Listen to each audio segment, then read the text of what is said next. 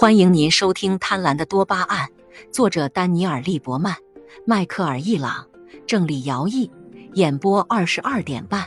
欢迎订阅《贪婪的多巴胺》第一章：我不满足。当米克·贾格尔在一九六五年第一次唱出“我无法获得满足”的时候，没有人知道他其实预知了自己的未来。贾格尔在二零一三年告诉他的传记作者，他和大约四千名女性有过关系，也就是说，他在成年后每五天就要换一个伴侣。要注意的是，米克并没有为他的寻爱之旅画上圆满的句号。比如，到了第四千个，我终于感到满足了，结束了。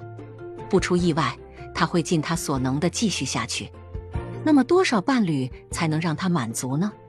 如果你有过四千个伴侣还不满足，我们可以很有把握地说，多巴胺已成为你生活中的主导因素，至少在性爱方面如此。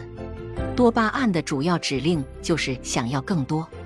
即便米克爵士在追寻半个世纪的满足感，他也还是得不到。他所认为的满足根本不是满足，而是一种由多巴胺驱动的欲望。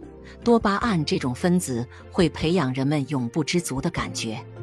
当他和一个人上床后，他的近期目标就变成寻找下一个伴侣。米克并不是唯一一个如此行事之人，像他这样的人有很多。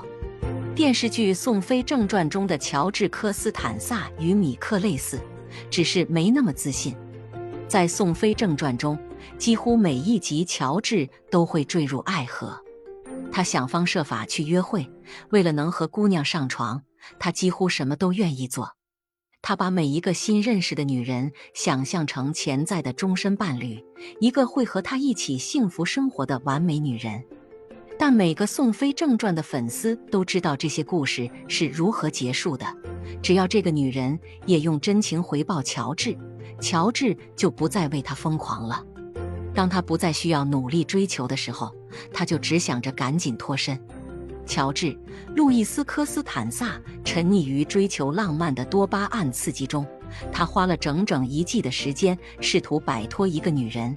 她是唯一一个知道他做的每件坏事之后仍然继续爱他的女人。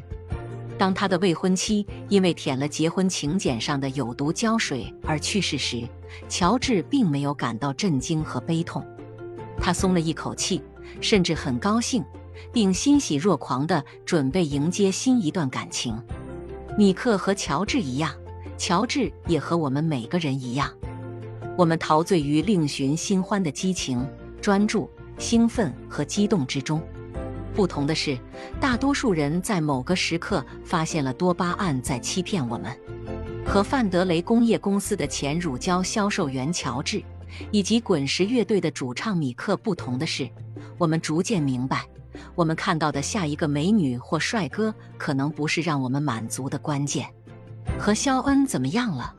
萨曼莎的妈妈说：“嗯。”萨曼莎用指尖摩挲着咖啡杯的杯沿，和我想的不太一样。又厌倦了。该来的总会来的。萨曼莎说：“我只是说肖恩看起来还不错，妈。”我不想听你说什么要感恩上苍，多往好处想。这不是第一次了，还记得劳伦斯吗？还有德马科呢？萨曼莎紧咬着嘴唇，沉默不语。为什么你就不能享受你已经拥有的一切呢？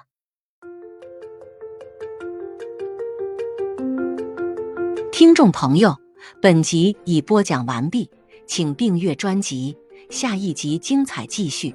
欢迎收听。